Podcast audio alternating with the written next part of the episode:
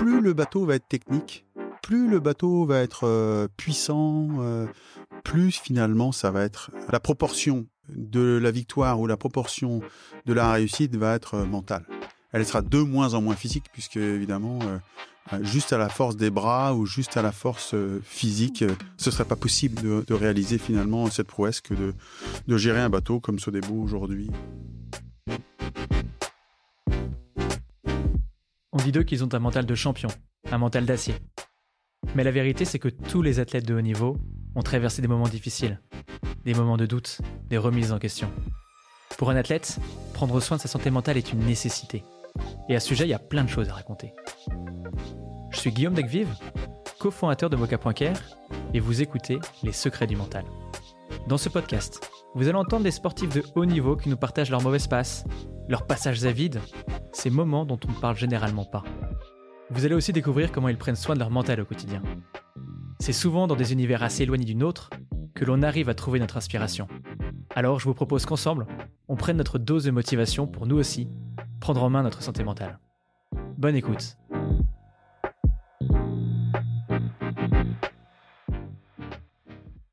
Bonjour Thomas. Bonjour. Je suis ravi d'être avec toi aujourd'hui à Saint-Malo, à une semaine du départ de la route du Rhum. Alors merci infiniment de parler de santé mentale avant un événement aussi important que la route du Rhum. Je pense que c'est hyper courageux de, revenir, tu vois, sur ton parcours, tes réussites, mais aussi tes moments de doute avant une telle course. Et alors aujourd'hui, tu vois, j'aimerais qu'on parle, entre autres, de comment est-ce qu'on se prépare mentalement à une telle course, de comment tu gères ton énergie, ton sommeil quand tu es en mer, et de la place que tu accordes à l'émotion dans tes performances. Mais alors avant de commencer, est-ce que tu pourrais te présenter? Ouais, parce que là, il y avait beaucoup de questions déjà. ouais, ouais. C'est plus, tu vois, une annonce globale de, certains sujets qu'on va aborder. Euh. Ça marche. Alors, euh, je m'appelle euh, Thomas Coville. J'ai 54 ans. Je suis père de deux enfants. J'ai j'ai commencé la voile assez tard parce que j'étais un petit garçon très complexé par son physique très complexé. J'ai grandi très tard, donc euh, j'ai été très complexé, très euh, presque noir dans mon adolescence.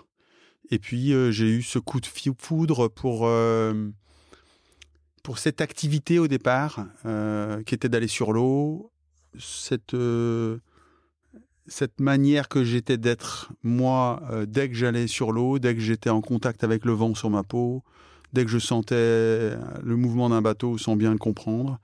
Et, depuis, je suis resté finalement euh, très proche de cette émotion de, de ce petit garçon.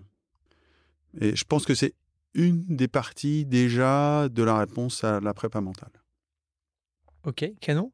Alors, du coup, dans huit jours exactement, tu pars euh, pour la route du Rhum. Euh, une course qui est mythique, une course qui relie euh, euh, Saint-Malo à Pointe-à-Pitre en Guadeloupe, pour ceux qui nous écoutent et qui ne connaîtraient pas encore. C'est plus de 6500 km, c'est une course en solitaire qui a lieu tous les 4 ans. c'est une course sur laquelle tu as excellé. Tu l'as remportée en 1998. Tu as été troisième à trois reprises en 2006, 2010, 2018. Donc c'est une des plus grandes courses en haute mer qui soit. Et donc, tu as commencé donc à répondre à la question euh, sur comment est-ce qu'on se prépare mentalement, tu vois, avec euh, euh, à une telle course. je sais notamment que tu as un préparateur mental. Comment est-ce qu'il t'accompagne? Comment est-ce que vous bossez ensemble? Alors déjà, moi, à cette, à route du Rhum, je m'aligne avec un bateau qui s'appelle Sodebo, qui est un des huit ultimes. Donc c'est un bateau qui, qui, est déjà un peu hors norme, 32 mètres par 23, par 35. Et on commence pas tout de suite par ça. Mais c'est vrai que pour autant, plus le bateau va être technique, plus le bateau va être euh, puissant, euh, plus il va être. et quand on se promène sur les pontons, les gens font waouh et, ils se posent tous la question comment on peut mener un bateau comme ça tout seul? Plus finalement, ça va être la proportion de la victoire ou la proportion de la réussite va être mentale elle sera de moins en moins physique puisque évidemment euh, euh, juste à la force des bras ou juste à la force euh, physique, ce serait pas possible de, de, réaliser finalement cette prouesse que de, de gérer un bateau comme Sodebo aujourd'hui sans cette préparation mentale ou sans croire qu'effectivement la préparation mentale va va va permettre d'y arriver. Donc oui, euh, je me fais aider par quelqu'un de l'extérieur et ça c'est le premier pas, je dirais. Mm. C'est le premier pas euh, que j'ai pas franchi tout de suite. Il m'a fallu euh, me tromper. Il a fallu euh, un événement euh, important à la route du Rhum d'ailleurs, où je percute un cargo de nuit en tête à la sortie de la Manche, et où Patricia Brochard de, chez Sodebo, une des trois sœurs. Alors moi, dans mon histoire, Sodebo, c'est mené par trois femmes. Et cette orientation à la prépa mentale et cette orientation à la réflexion est beaucoup venue des femmes et beaucoup venue effectivement de leur réflexion à elles sur l'entrepreneuriat euh, et le coaching. Donc, euh, c'est des conversations que j'ai beaucoup avec eux. Et là, à, donc euh, à cet événement catastrophique, hein, puisque tu tu percutes, tu tu risques ta peau et puis tu surtout tu, tu rentres en ayant cassé l'engin alors que il y a as tout pour gagner. Et, et, là, la première phrase de Patricia Brochard, on va continuer avec toi, mais en te faisant accompagner. Et là, j'ouvre la porte euh, d'abord à une première femme, Lynn Burney, une néo-zélandaise, qui là, euh, on va décortiquer euh, le, la raison de cet échec précis de la route du Rhum, et puis on va élargir après à la suite avec ce qu'elle avait, elle, comme méthodologie de mettre un cadre très précis. Moi, j'avais peur dans la prépa mentale au départ du gourou, de la personne dont je viendrais dépendant. Mmh.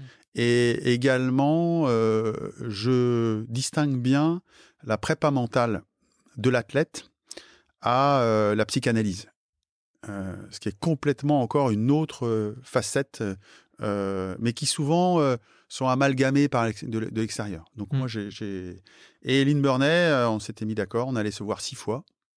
alors il y avait, il y a des fois où on se voyait pendant 7, 8, 9, 10, 11, 12 heures. Et puis d'autres, c'était euh, une question, 20 minutes. Et puis, euh, et puis elle s'en allait.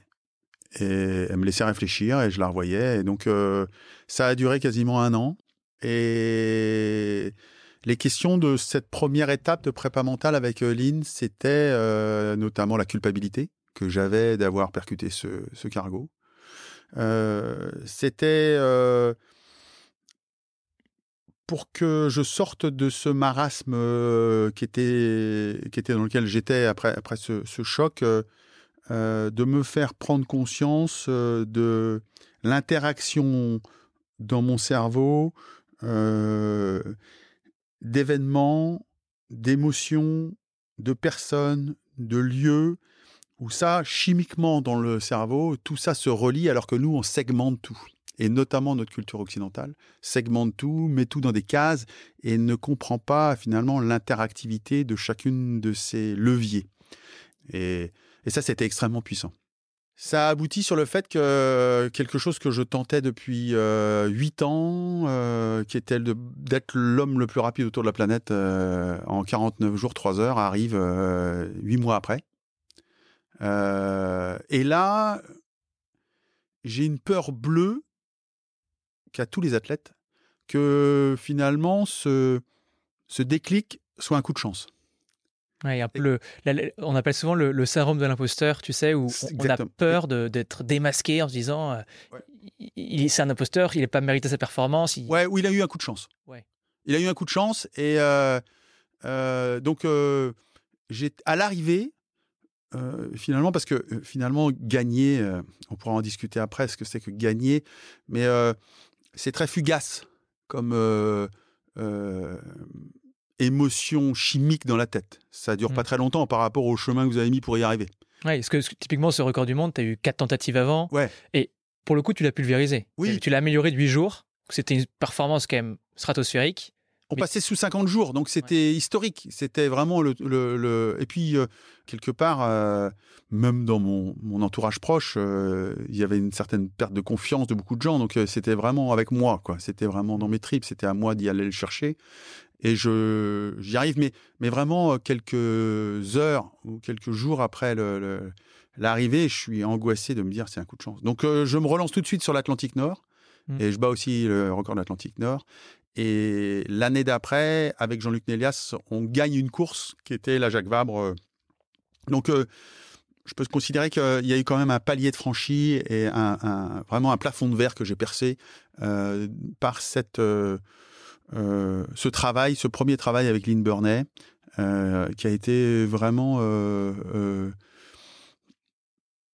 vraiment une, révélation sur cette importance, quelque chose qui est vraiment qui, a, mûri en moi et, qui est devenu après culturellement quelque chose qui, est, vraiment fait partie de, de mon équilibre et de ma préparation, ça c'est sûr. Et c'est vraiment intéressant ce que tu dis. Bah, déjà, on voit l'impact de cette préparation mentale sur tes, tes performances. Ouais, c'est ça. Et, et également, ça permet de briser aussi un, cliché qu'on a sur euh, euh, tout ce qui est préparation mentale, c'est de la psychanalyse. Non, la psychanalyse, c'est une des approches. Toi, typiquement, c'est pas du tout l'approche que tu as suivie. Il y en a une autre qui t'a correspondu à toi, à tes attentes, euh, tes manières de fonctionner. Et, je pense que c'est ça qui est hyper important dans l'accompagnement, c'est que chacun peut trouve la personne qui lui corresponde, en fait. ouais, mais avec, avec cette. vraiment, moi, j'étais né d'une culture et d'une réflexion euh, euh, d'éducation qui mmh. était très, euh, alors pour le coup, très occidentale, qui est gréco-latine, le gnoticéoton, le connais-toi toi-même grec, mmh. qui demande à avoir une réflexion, et c'est pour ça que je, je, je, suis féru de littérature, notamment de philosophie, et, que mmh, c'est vrai que mon père était dans cette logique que ça, c'est une réflexion qui devait venir de soi. Et là, on se trompe souvent de lire ça, même chez les philosophes, L'idée n'est pas forcément que ça vienne seulement de soi et, euh, le geste que d'aller vers autrui pour se faire aider est, nécessaire. Euh, on peut euh, on peut y arriver sans doute seul, mais ça va mettre beaucoup beaucoup plus de temps. et là, dans un dans un cadre sportif, euh, le temps, c'est une performance. Donc, mmh. euh, je, voulais être, euh, vraiment changer ce paradigme-là, et, je suis assez content et fier d'avoir effectivement été au-delà de quelque chose qui était effectivement culturel, qui était mmh. de, d'une éducation. Et, et je me souviens encore d'ailleurs d'en avoir parlé à la maison après, et où les yeux au ciel de, de, mon père en, écoutant ça, euh, sans en être forcément euh, convaincu. C'était bien et encore mieux que je le fasse quand même. c'est parce que c'est il faut effectivement de temps en temps aussi là-dessus transgresser un peu, être euh, à contre-courant de ses propres croyances. Et pour moi, dès qu'il y a croyance, il y a ignorance. Et dès qu'il y a ignorance, il y a croyance. Donc je, là, on rejoint plutôt l'aspect philosophique. Mais on voit bien que c'est lié si tu n'as pas euh, une, réflexion un peu euh, philosophique sur le chemin que tu veux quand même mener, la prépa mentale, elle va être compliquée à, atteindre. Et alors, tu viens de dire que tu as été euh, féru de littérature, et en effet, j'ai lu que tu avais été profondément marqué par une phrase de Saint-Exupéry dans Terre des Hommes, où il dit bah, L'homme se découvre quand il se mesure à l'obstacle. Et toi, c'est vrai que tu comptes 8 tours du monde à ton actif. tu vois, il faut quand même avoir l'envie d'aller se mesurer à nouveau à, un tel défi. Tu vois, Stop, stop, stop, stop. Non, non, non, non, non, non, non, Là, ça, c'est ta vision de, de, tes, de tes croyances ou de tes angoisses que tu mets sur moi, que de faire un tour du monde, ce serait angoissant. Peut-être. Voilà. Mais moi, c'est euh, c'est quelque chose que vraiment j'aborde avec euh, euh, un profond désir une, générosité dans, dans, dans, dans, mes gestes où je, je vais le chercher. Euh, je ne vois pas comment ce serait possible autrement. J'ai pas de, de, hmm. de, de, de, possibilité de faire un tour du monde et de le boucler si c'est pas quelque chose qui est né au, plus profond de moi au départ. Donc, euh, c'est vrai qu'à chaque fois que les gens me disent waouh tu dois être très courageux d'avoir fait huit tours du monde. Mais en fait, non, c'est plus. J'ai été très chanceux de pouvoir en tenter autant. et, et, euh, et, par contre, euh, c'est vrai que chacun de ces tours du monde euh, ont été pour moi un, step de plus, quoi. C'est certain. Et, par contre, je suis d'accord avec Saint-Exupéry. Il faut se confronter. Il faut aller chercher la, pas forcément la difficulté en tant que quelque chose qui serait vraiment euh, euh, stoïcien, c'est-à-dire faut, je, veux vraiment, j'ai essayé, je, suis sorti de ça. Maintenant, euh, du faut que ça fasse mal pour que ça soit bon, euh, hmm. mais mais se confronter quelquefois à ces démons, se confronter à des choses difficiles, se heurter à, des obstacles et, et, tomber pour se redresser ou se relever, cette spirale du rebond, elle est finalement elle est tellement universelle, mais elle est tellement jouissive aussi de se sentir rebondir. Et, dans ce rebond, pour moi, à chaque fois, il y a eu une rencontre. Il y a eu à chaque mmh. fois l'autre. Alors dans l'amour avec la femme que j'ai rencontrée, puis effectivement cette, famille Sodebo avec ses trois, trois femmes et ses trois sœurs là qui m'ont accompagné, euh, puis Lynn Burney, puis euh, effectivement, euh, j'ai eu beaucoup de chance aussi de rencontrer d'autres athlètes. Et quand tu rencontres d'autres athlètes comme Tony Estanguet, comme Marie-Josée Perret, comme Teddy Riner, aux étoiles du sport et tout, ils te racontent quasiment que les moments où ils, ils ont été dans le doute et, ils ont besoin d'exprimer ça à des gens qui finalement, comme eux, ont douté. Et c'est Hélène MacArthur qui m'avait subjugué à l'arrivée de son tour du monde. C'était la, marraine d'un de mes bateaux. Elle m'avait dit à l'arrivée de son, de son tour du monde victorieux d'être la première femme à, battre leur corps autour du monde aussi. Mmh. Elle m'avait dit euh, maintenant Thomas, je sais que tu sais que je sais. Et, et et de pouvoir en fait sortir de cet isolement qu'est le mental et où de temps en temps on, laisse secouer tout ça dans nos têtes en, se trouvant très seul. Je pense que c'est une respiration et, une grande force de notre du siècle qu'on aborde. Le siècle qu'on aborde, il est beaucoup plus collaboratif. Le siècle mmh. qu'on aborde, il est, il est sur cette thématique qu'on va vivre ensemble. Ah, hyper intéressant. Euh, c'est cette place que tu accordes à autrui dans un sport qui, de l'extérieur, parfois peut paraître euh, des courses en solitaire. Ce qu'on ne sait pas toujours, c'est qu'il y a 30 personnes derrière toi, par exemple, euh, qui t'accompagnent pour la, pour la route du Rhum.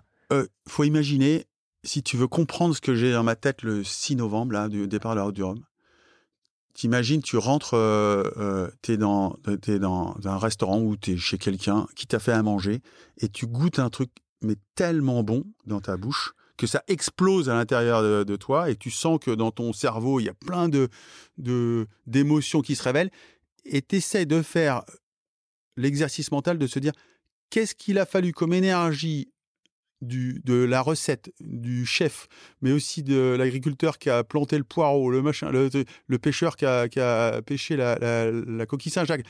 Toute cette énergie, elle est arrivée pour que je sente cette émotion dans ma bouche. Et ben moi, quand je vais partir là, c'est toute cette énergie qui a été nécessaire pour construire, concevoir, mettre au point ce bateau avec tous les gens qui sont là. Et moi, je suis euh, l'élu qui a droit d'être à ce moment-là euh, celui qui goûte, celui qui...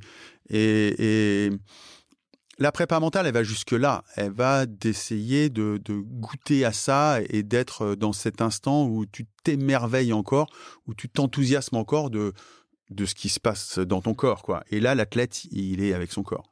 Ouais, ça te permet d'être un peu dans ce qu'on appelle parfois l'état de flow ou dans la zone. Ouais, ouais. Alors cet état-là, il est, je le retrouve moi quand euh, j'ai plusieurs jours de mer où là vraiment euh, j'ai cassé mes codes. Euh, le sommeil a fait en sorte que jour, nuit, ça n'existe plus. Je suis plus segmenté, je suis plus morcelé. 24 heures, c'est un tout. une course, c'est quasiment, si tu voulais, la route du Rhum, ça va être 5 jours et demi, 6 jours, peut-être 6 jours et demi. Euh, mais c'est quasiment 24 heures.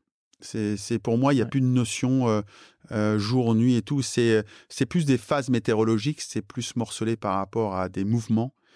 encore une fois, un athlète, c'est une émotion, une sensation, un mouvement. C'est ce triplique-là, c'est ce tabouret-là qui fait que tu...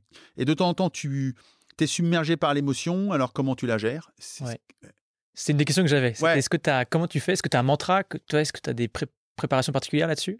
Moi, en fait, j'essaye, et c'est pareil, j'ai une, image que tout le monde peut avoir, que j'ai travaillé pas très longtemps. Les gens qui vont se baigner, qui rentrent dans de l'eau froide. Moi, j'ai été jusqu'à me baigner dans, le lac de Tignes avec de l'eau à, à, moins 2. et en ayant préparé mon cerveau que l'eau froide n'était pas hostile. Et donc ça se fait avec de la respiration, ça se fait avec cette euh, capacité de programmer. Alors après, on peut appeler ça auto-hypnose, on peut appeler ça, il y a plein de mots. Euh, mais moi, pour mes, émotions, quand je sens qu'une émotion monte, qu'elle soit à la, fois bonne ou mauvaise, je, réponds euh, à cette image de rentrer dans de l'eau très froide et glacée, comme quoi ce n'est pas hostile et c'est moi qui l'ai choisi ce moment. C'est moi qui ai fait qu'à ce moment-là, je suis là. Et alors, il peut être bon ou mauvais, mais j'ai choisi et ce moment-là n'est pas hostile, comme de rentrer dans l'eau n'est pas hostile. Et du coup, tu rentres dans l'eau et la sensation d'avoir maîtrisé que ton cerveau a accepté que ça n'était pas hostile et que tu ne ressens pas le froid comme tu l'aurais ressenti et que du coup tout ton corps se tend, mais au contraire, ton corps il est détendu, il rentre dans l'eau et tu jouis, tu jouis vraiment de, de, de, de la pression aquatique. Euh, moi, dans, cette auto-hypnose, j'arrive à, y rentrer assez rapidement et assez bien maintenant, sans forcément, effectivement, euh, avoir cette appréhension même. Mmh. Alors, j'avais une question par rapport à justement, tu vois, comment est-ce qu'on arrive à maintenir son énergie sur une course quand on est en mer? Parce que, tu vois, quand on a un match de foot, c'est 90 minutes, un match de rugby, c'est 80 minutes, un match de tennis, c'est 4 heures, c'est 5 heures, c'est historique quand on est au boulot, toi, dans le monde de l'entreprise, qu'on a un, gros coup de rush, bah, ça va durer une journée, euh, au moins on aura le week-end pour se reposer. Toi, quand tu pars, tu as une course de 49 jours, t'as pas le moment où tu rentres chez toi le soir, t'as pas le week-end. Tu vois, c'est quelque chose d'assez euh, inhabituel, on va dire, à moins des choses. Euh, comment est-ce que tu fais pour gérer ton énergie dans la durée? Alors déjà, j'ai un postulat. je, le jour où je je douterais du fait que je ne serai pas le même à l'arrivée qu'au départ et que ça va m'avoir changé quelque part en termes d'énergie, j'arrêterai. Le jour, j'ai une chance inouïe, même quand j'ai percuté Scargo, même quand j'ai eu des déceptions où j'ai abandonné, où j'ai arrêté, j'ai abandonné. Hein. J'ai écrit d'ailleurs une pièce de théâtre là-dessus, sur l'abandon avec Jacques Gamblin. Euh, sur l'abandon et, il en a fait après un, spectacle fabuleux. Euh, j'ai toujours eu plus d'énergie à l'arrivée, même en étant fatigué, qu'au départ. Incroyable. Et comment tu arrives à expliquer ça euh? je, je pars dans l'idée et dans l'émotion déjà. Je ne vais pas être monolithique à me dire je, je suis euh, un granit et, aucune euh, rien ne va m'altérer. Je, suis dans un état d'esprit complètement différent. Et je suis ce marin que j'ai choisi d'être à ce moment-là, mais je vais euh, je vais le changer. Et cette course, ce rendez-vous, cette route du Rhum sur ce trimaran va me, me changer. Et et, déjà, c'est pour moi, c'est très important d'avoir ça en tête parce que c'est ça l'énergie du, du, départ euh, qui, qui, fait que tu as une énergie qui ne sait plus jamais. Et j'ai eu cette réflexion il n'y a pas très longtemps. Hein. D'un des coureurs qui m'avait dit euh, Je me souviens de toi à la Mini Transat. Euh, à l'arrivée, j'étais exténué et puis j'étais au bout de ma vie. Et quand tu es arrivé, tu étais aussi fatigué que moi, mais tu semblais beaucoup plus heureux. et, et, et je crois que c'est fondamental. Et, là, tu, quand tu sais ça et que tu ressens ça, tu sens que tu as choisi euh, le support qui effectivement t'épanouit et, et, te permet de, de, générer, de créer cette, cette énergie. Alors je ne dis pas par contre, il ne faudrait pas croire que sur une manœuvre, je ne vais pas être... Euh, euh, vraiment, j'ai le goût du sang dans la bouche, c'est très physique, c'est très engagé. Quand je suis pas au classement que je veux ou que je suis pas à l'endroit, j'arrive à être même très déprimé.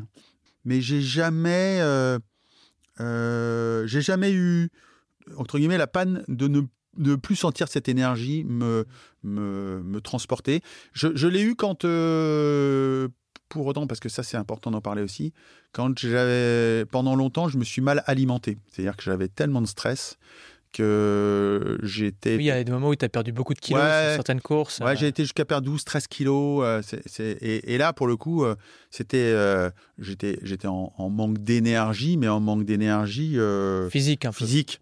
Et, sauf que, comme tout ça, et on a du mal à l'accepter parce qu'on voudrait être romantique, comme c'est assez chimique, mm. si tu n'alimentes pas le corps d'un point de vue juste chimique, euh, par l'alimentation, euh, qu'elle soit régulée par rapport aux efforts que tu fais, par rapport aux émotions que tu as, euh, très vite, tu, perds ce fil-là. Donc, cette, partie nutritionnelle qu'on a aussi bossé beaucoup avec, avec Sodebo, parce que c'est leur métier, mais aussi parce qu'ils ont compris que ben, j'avais ces fluctuations mentales et, presque d'humeur dues à ça. mais aussi parce que euh, ce qui est un hasard, mais ça, ça, me fait sourire aussi, et, comme quoi la nature est quand même très bien faite. j'ai tout petit, j'ai eu des problèmes de, sans le savoir, euh, de thyroïde. Et il se trouve que le traitement de la thyroïde se traite avec l'iode. D'accord. D'où, sans le savoir, sans doute très tôt, dès que j'allais sur l'eau, euh, l'iode me soignait. Et il y avait une espèce de, de, de transfert chimique de mon cerveau en disant bah, à chaque fois que tu vas sur l'eau, sans forcément le décomposer, sans le comprendre scientifiquement, mais quand après tu as le recul de le comprendre scientifiquement, le puzzle et la pièce du puzzle se met et tu trouves ça assez magique. C'est assez. Une adéquation euh, parfaite. Parfaite. Et, comment finalement dans euh, l'ensemble des possibilités euh, d'une vie, tu te retrouves à, effectivement à recevoir cette émotion-là, à la transcrire dans une émotion que j'ai décrite tout à l'heure en me présentant cet adolescent complexé et qui finalement est, sans doute aussi une, réaction assez chimique d'une maladie qui se traitait par l'iode. Et alors, il y a une autre chose qui a un énorme impact sur euh, le niveau d'énergie, le euh, niveau d'énergie physique, c'est le, sommeil. Et euh, sur des courses pareilles, bah, le, sommeil un peu mis à rude épreuve. Pour redonner le contexte, en plus, il y a quand même un, brouhaha, un bruit un peu permanent, énormissime, qu'on a du mal à imaginer quand nous on est sur Terre et, qu'on voit des, voiles au loin, juste comme ça. et en plus, ça ne s'arrête jamais. Et il y a, dans une interview, tu disais que ce qui était très difficile, en fait, c'était d'apprendre à s'endormir euh, en lui-même et que tu avais des, techniques. Bah, en fait, dans, le sommeil, on n'est pas des, piles à combustible. On n'est pas, on, peut pas s'enfermer dans un hôtel et dormir quatre jours et se dire bon bah c'est bon, j'en ai pour huit ou j'en ai pour euh, six. Euh, et heureusement. et donc effectivement, le et il y a quelques années encore, nos aînés à la testostérone ou à euh, celui qui gagne c'est celui qui dormira le moins. Aujourd'hui, mmh. celui qui gagne c'est celui qui dort le mieux. Mais par contre, pour dormir le mieux, le plus difficile quand le bateau est en plein vol euh, à des vitesses effectivement engagées, des mouvements latéraux. À l'endormissement, c'est les premiers bateaux où, quand je fais mes exercices de relaxation au niveau de l'abdomen et de respiration ventrale, euh, par le nez, en essayant de me caler euh, vraiment sur, sur, sur ma respiration, je commence, quand je me décontracte vraiment, à sentir mes viscères qui bougent par les mouvements du bateau. Mmh. Toi, c'est te dire à quel point l'endroit est quand même pas propice à l'endormissement. Et tu reviens au petit garçon ou à la petite fille qui, quelquefois, avait du mal à s'endormir parce que euh, si, si ça déraille, il y, a pas, il y a des chances que tu travailles jamais. Mmh. C'est-à-dire que c'est, c'est pas au sens figuré, là, tu es mort. Donc c'est vrai que de s'endormir sans savoir. Or, euh, c'est vrai que depuis tout petit, euh, j'ai toujours considéré que je, je, finalement euh, j'avais énormément de chance parce que dès que je m'endors, c'était une petite mort et dès qu'à chaque fois que je me réveille, c'est une nouvelle vie. Donc c'est une manière de voir le, sommeil. Une manière très positive. Mais très positive, mais effectivement, ça m'a beaucoup aidé aussi à l'endormissement pour pas mmh. avoir effectivement une hostilité à l'endormissement et, et d'avoir cette image pareil. J'ai deux ou trois images qui m'aident à l'endormissement, à la relaxation. Euh, mais c'est très lié à, ce que j'ai mangé aussi avant. C'est très lié à ma respiration. Euh, évidemment, à la confiance que j'ai en amont d'avoir travaillé tout ce qu'on a travaillé. Donc, c'est un tout. Et, le plus compliqué, c'est l'endormissement. Alors, je travaille pas, moi, comme certains. Euh, je pense encore, je crois, à, vraiment quelqu'un qui était assez génial sur ce sujet et très pionnier, Michel. Desjoyaux, il n'avait pas de réveil. Moi, j'ai une alarme qui me réveille et qui m'oblige à, à, me réveiller dans mon endormissement, j'aurais du mal à, envisager ce qu'on appelle nous un tout droit, c'est-à-dire 3-4 heures, et, que. Hmm. Mais c'est. Euh, ça, pour le coup, l'endormissement, c'est quelque chose que je travaille. Euh, avant de venir, j'en ai fait. Euh, je me suis calé sur la respiration. J'ai retravaillé il n'y a pas très longtemps avec une apnéiste fantastique, Alice Modolo. Il faut absolument que vous fassiez un podcast avec elle sur la prépa mentale. C'est la femme la plus inspirante en prépa mentale que j'ai jamais rencontrée on va essayer de la euh, contacter alors. Une, euh, c'est une femme hors norme euh, qui vous expliquera la manière qu'elle a, elle, de descendre à plus de 100 mètres en apnée avec le contrôle mental de, de, du diaphragme, mais, aussi de la glotte. Et, et, là, là, elle descend et à 100 mètres, si elle arrête de contrôler ça, elle, pour le coup, c'est, elle est sur un fil. Mais elle m'a énormément éclairé, encore une fois. Donc, la prépa mentale, c'est aussi ça, c'est d'aller piocher comme on le fait là, une expérience, un entretien, une rencontre avec euh, des gens qui sont à un moment donné très éclairés et très éclairants. Ouais, canon, on va essayer de, contacter Alice. Alors, euh, Alice Modulo, tu m'as dit Modulo. Modulo. Euh, on va essayer de, la contacter pour avoir tous ses conseils. je pense que ça a l'air assez, assez passionnant. Et alors, une autre question que j'avais un petit peu sur, tu vois, ton, comment est-ce que tu vis les courses Du moins, une image qu'on a sur, sur le, le marin, c'est un petit peu cette personne qui va être confrontée à la solitude. Alors, bien sûr, il y a une question de connectivité, donc tu vas pouvoir nous dire si c'est vrai comme image ou si c'est à nuancer, mais on a l'impression qu'il y a des contacts qui sont assez limités avec l'extérieur et que bah, potentiellement ça pourrait peser sur le niveau d'énergie. Est-ce que ça, c'est une croyance que nous, on a qui est fausse? Comment tu réagis par rapport à ça? Alors déjà, euh, dans le monde moderne, on est assez connecté. Il faut arrêter de, de, de, vouloir fantasmer sur le marin euh, qui partait dans les années 76, 78, là, et qui traversait. Et, ça m'est arrivé. Hein. J'ai fait l'ami Transat, par exemple, en ne sachant pas combien il y avait de bateaux à l'arrivée, et j'étais le premier. Là, c'est une émotion ah euh, qui submerge. Parce que là, et, et là, c'était d'arriver au bon endroit euh, avec les moyens de navigation qu'on avait, c'était déjà l'aventure. Donc euh, j'ai connu aussi cette euh, émotion-là, mais celle, cette, on est quand même très connecté aujourd'hui, on est très en relation, mais, mais là on confond le, la notion de solitude, c'est quelque chose que vous n'avez pas choisi. Mmh. Vous allez dans le métro aujourd'hui, euh, ou vous allez dans la rue, là, des gens qui parlent tout seuls, qui, sont, qui souffrent d'une solitude terrible, entourés de, plein de gens. Eux, ils l'ont pas choisi. Moi, quand je pars en solitaire, euh, c'est pas du tout euh, solitaire et solitude, ça n'a rien à voir. C'est absolument. je, je et, et, je pense pas d'ailleurs être un. Je, l'exprime suffisamment. Je, j'ai un plaisir immense à naviguer en équipage aussi, et je, me tourne vers l'autre euh, et j'ai besoin de l'autre et, j'ai un naturel généreux qui aime le rapport à l'autre. Mais quand je pars en solitaire, ça m'est jamais arrivé de souffrir de solitude.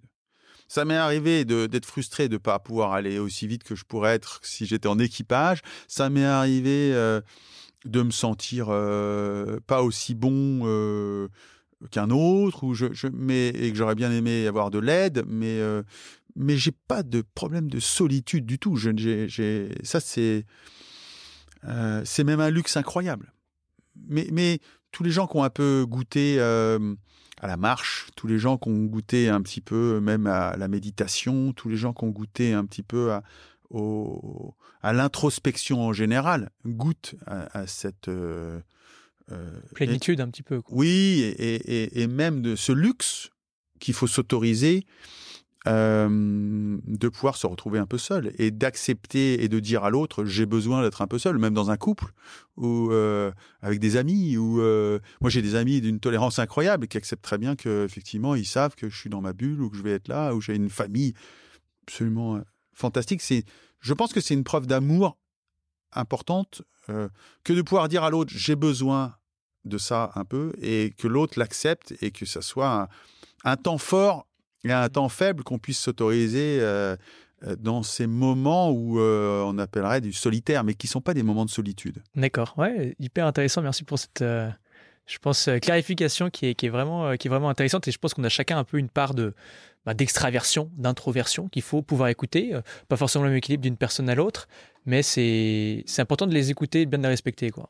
Finalement, je me demande si tu n'as pas forcément plus de pression, mais contredis-moi si, si je me trompe, quand tu pars en solitaire que quand tu pars en, collectif Absolument pas. Et, même, en fait, je suis devenu très fort en équipage parce que j'avais eu cette introspection en, solitaire. Et, je, je n'ai j'ai la sensation de m'améliorer à chaque fois euh, dans les deux finalement euh, euh, dans les deux exercices mmh. et qu'ils s'auto-alimentent je crois, moi, à la vertu qui est de, retrouver par le mouvement le, aussi cette euh, énergie et ce que génère le mouvement dans la prépa mentale. Par la respiration, j'arrive vraiment bien à, accéder à la prépa mentale, mais c'est très souvent quand mon corps est en mouvement que ça génère le plus d'énergie, entre guillemets, mentale. Bah, c'est sûr qu'on a toujours mis la santé physique un peu sur un pédestal et ça qu'on a toujours un petit peu valorisé en disant que c'était ça la clé de la performance. J'ai l'impression que, du moins ces dernières années, de plus en plus, il y a une prise de conscience que ben, il y a aussi de la santé mentale et il n'y a pas de santé sans santé mentale, ni de performance sans santé mentale.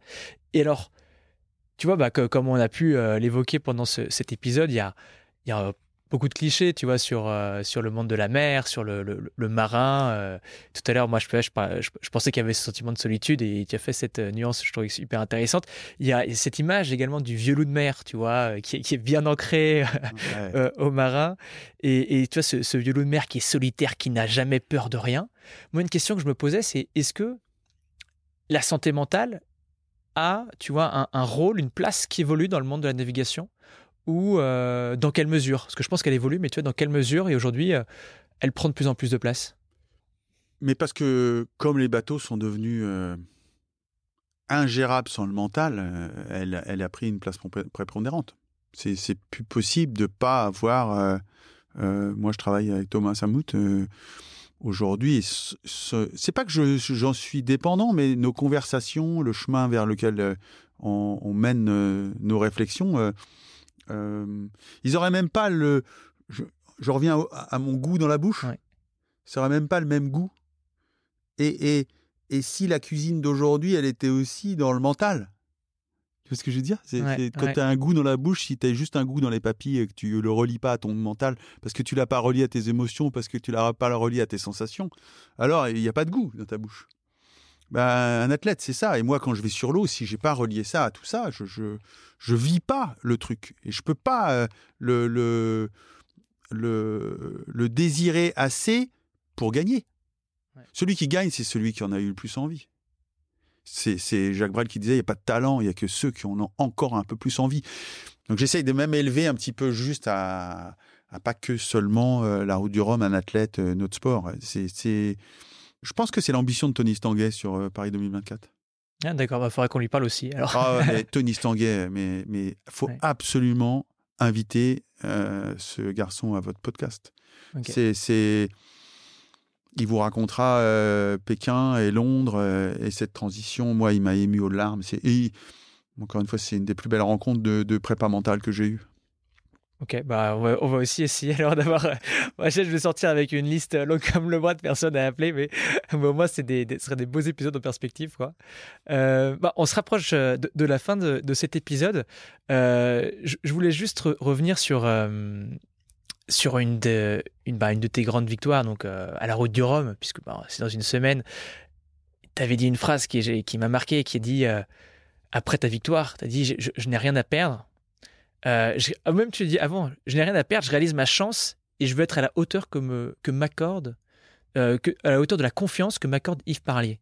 Euh, tu vois, il y a quelque chose de, je trouve, d'assez fort cette phrase, qu'il y a une notion de, on a l'impression, quand on la lit, que tu pars sans pression et que tu pars avec la confiance de quelqu'un que tu estimes énormément et que ça te donne un peu des ailes, que ça t'aide à, voler. en l'occurrence, tu as vraiment volé avec grâce au foil. Et, peut-être une, question que j'avais, c'était cette fois-ci, tu vois, comment est-ce que tu nourris ta confiance Est-ce qu'il y a quelque chose, tu vois, en particulier ou pas hein? Peut-être que c'est le tout, tu vois, de l'émotion, le mouvement, la sensation, tu parlais tout à l'heure. Est-ce qu'il y a quelque chose en particulier qui va nourrir cette confiance? Dans, cette phrase-là, il y avait euh, euh, vraiment, je, rentrais d'une compétition qui était New York-San Francisco. C'était le Cap Horn à l'envers avec je parlais. Donc, euh, Yves était à ce moment-là mon aîné. il, il m'avait vraiment transfiguré. Encore une fois, j'étais arrivé différent à San Francisco. Là, il m'offrait son bateau parce qu'il avait eu un accident grave. Euh, je voulais être digne. Et à la fois, je suis un peu, et je l'ai travaillé ça aussi. Euh, ce qui est compliqué dans cette phrase, c'est qu'il y a une forme. Euh, euh, faut pas se méprendre sur ce que je vais dire sur la loyauté. Mais quand vous avez ce sentiment de loyauté, quelquefois, elle vous enferme aussi. Parce que vous ne le faites pas pour vous, mais vous le feriez pour quelqu'un d'autre. Or, dans la prépa mentale, et pour vraiment trouver l'épanouissement mental, d'arriver à faire le bon mouvement, il faut quand même euh, euh, non pas ne pas être loyal. Euh, être loyal, c'est même quelque chose qui est ancré en moi. cette phrase me résume bien. Mais aujourd'hui, j'aurais envie de dire que depuis cette victoire, j'ai fait ce chemin, que je suis le marin que j'aurais même pas imaginé d'être je suis allé plus loin que le rêve. Même il y a 4 ans, techniquement, on a gagné 25%. C'est-à-dire qu'on a gagné 10 nœuds de vitesse. Le bateau qui est dans le port aujourd'hui par rapport au bateau que j'avais il y a 4 ans, on a été même timoré au début. On, est en train de, vraiment de, percer les compteurs. Euh, et donc, j'ai cette formidable élan d'être le marin que je voulais être et voir plus, voir mieux. Et, et donc, j'ai- cet enthousiasme de l'époque, peut-être à contre-courant de ce qu'on lit, parce que l'actualité aujourd'hui ne nous donne pas en- envie de croire à ça, mais qu'en quatre ans, j'ai j'ai dépassé le rêve. Et quand, à mon avis, euh, un athlète ou un homme ou une femme en général dépasse son rêve, il, il commence à toucher au bonheur. Ah, C'est une, je pense, c'est une super euh, réflexion pour, euh, pour euh, terminer ce podcast. Merci beaucoup, Thomas. Merci. Euh, écoute, j'ai vraiment été ravi de, de faire cet épisode avec toi. La dernière image Ouais. que je voudrais garder, c'est c'est euh, celui de l'archer. Tu vois, le, le- Ouais. le- j'aime bien cette. euh, D'ailleurs, dans l'Antiquité, c'était très. C'est le le type qui prend son arc, qui met ses doigts sur la corde de façon très précise. Il bande l'arc, il vient amener jusqu'à sa joue. Il a tous ses mouvements en tête et il a oublié la cible. Et par contre, au moment où il lâche ses doigts, il sent la flèche qui part et il sait s'il va atteindre la cible ou pas. Ouais. Il sait s'il va gagner. Mais avant ça, il a fait tous ces mouvements-là. Et c'est dans ces mouvements-là qu'en prépa mentale, je pense que c'est toute cette partie-là qui est la prépa mentale. La prépa mentale, c'est pas de, de penser à la cible et de voir la cible et d'essayer de mettre le truc dans la cible. Mm. C'est de faire tous ces mouvements jusqu'au moment où tu vas lâcher les... avec la respiration à la dernière moment et toc. Et là, tu sais si tu touches la cible. Ouais, il y a une notion un peu d'anticipation, de préparation, de calme Ouais. et de répétition. Quoi. Mais pour, tu vois, là, c'est cette, c'est tout cette, ce travail euh, qui oublie la cible, qui fait partie moi de la prépa mentale, qui, qui je trouve euh, devient euh, passionnante. Génial. Bah, merci beaucoup, Thomas. Et écoute, on te souhaite euh, bon vent pour Merci. cette route du Rhum. à très bientôt. À très bientôt. Merci d'avoir écouté cet épisode des Secrets du Mental. S'il vous a plu, abonnez-vous et partagez-le autour de vous. Encore mieux, vous pouvez aussi nous laisser 5 étoiles sur votre application d'écoute. Les Secrets du Mental est un podcast de Mocha.care, l'allié santé mentale des entreprises. Si vous voulez en savoir plus, rendez-vous sur mocha.care slash podcast. mocha.care, m o k -A C A R E. On se retrouve dans deux semaines pour un nouvel épisode. Prenez soin de vous et pour de vrai. Ciao